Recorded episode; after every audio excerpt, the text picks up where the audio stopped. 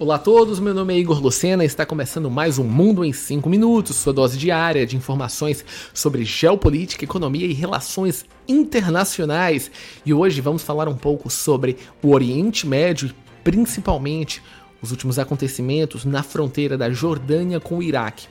E as pessoas devem estar se perguntando por que eu vou falar de Jordânia e Iraque, se no Oriente Médio uh, os focos estão em Israel com o Hamas e uh, no Mar Vermelho com os Houthis e os ataques piratas? Bom, isso é uma consequência direta. Isso porque, nas últimas semanas, um ataque de drones uh, feitos por iraquianos, uh, patrocinados mais uma vez pelo Irã, resultou na morte de três soldados americanos em uma base na fronteira do Iraque com a Jordânia, mas era território da Jordânia. E a morte de soldados americanos significa que os Estados Unidos não podem ficar parados. É necessário que haja uh, uma retaliação. Por isso, uh, no final da semana passada, mais especificamente entre quinta e sexta-feira, começaram ataques na região do Iraque, onde existem bases de tropas radicais islâmicas de iraquianos e também na Síria. Uh, para destruir armamentos de drones, milícias e todo tipo de equipamentos militares que poderiam ser utilizados contra a Jordânia e contra bases militares iraquianas, americanas. Quando a gente olha os locais, foram em Bukhamal, Al-Qaim, Akashtat, Mayadim e Der al-Zur, os principais pontos atacados uh, por mísseis americanos. Segundo o governo do Iraque, ocorreram mais de 16 vítimas civis na região. A gente não tem como confirmar isso, mas é sim uma probabilidade.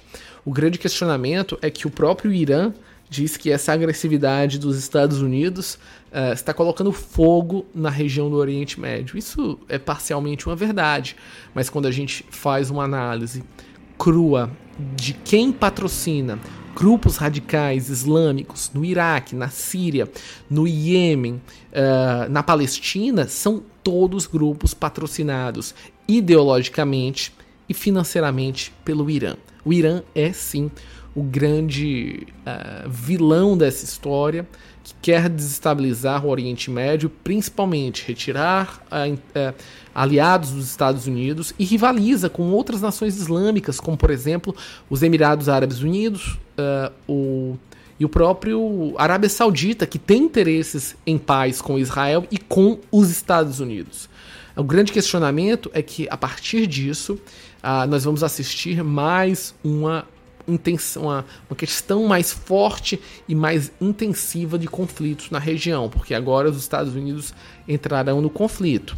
E uh, nas próximas semanas uh, vai haver um, na Europa, né, em Bruxelas, o um encontro dos representantes de relações exteriores da União Europeia com o objetivo de tentar desescalar essa situação que está acontecendo dentro do continente, principalmente uh, ministros, como por exemplo uh, Alexander Schallenberg, da Áustria, que diz que o objetivo principal dos europeus é tentar uh, fazer com que isso não desague em outras nações.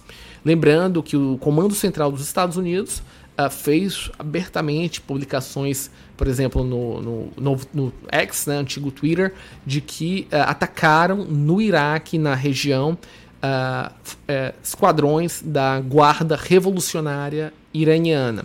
De uma certa maneira, isso tem o objetivo de destruir, em tese, 85 alvos em sete localidades com os chamados B-1 Bombers, né, e destruir a capacidade dos iranianos de fornecer armas para esses grupos rebeldes.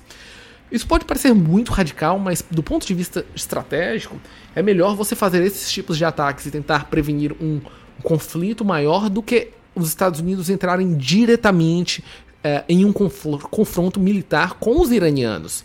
Isso faria com que, de fato, o barril de petróleo disparasse acima dos 100 dólares e a gente teria um grande conflito na região. Seria assim o, o, o acho que o estopim de uma de um eu não diria uma guerra mundial, mas uma guerra extremamente radical regional que arrastaria países como França, Alemanha, União Europeia como um todo, Canadá, a OTAN de uma maneira geral, contra os iranianos. Seria um realmente extremamente complexo. E a ideia é fazer com que esses grupos sejam destruídos antes de um conflito. Agora, cada dia que passa, fica mais próximo a probabilidade de um conflito entre Irã e Estados Unidos. É isso, pessoal. A gente encerra mais um Mundo em 5 minutos e voltamos amanhã. Tchau, tchau.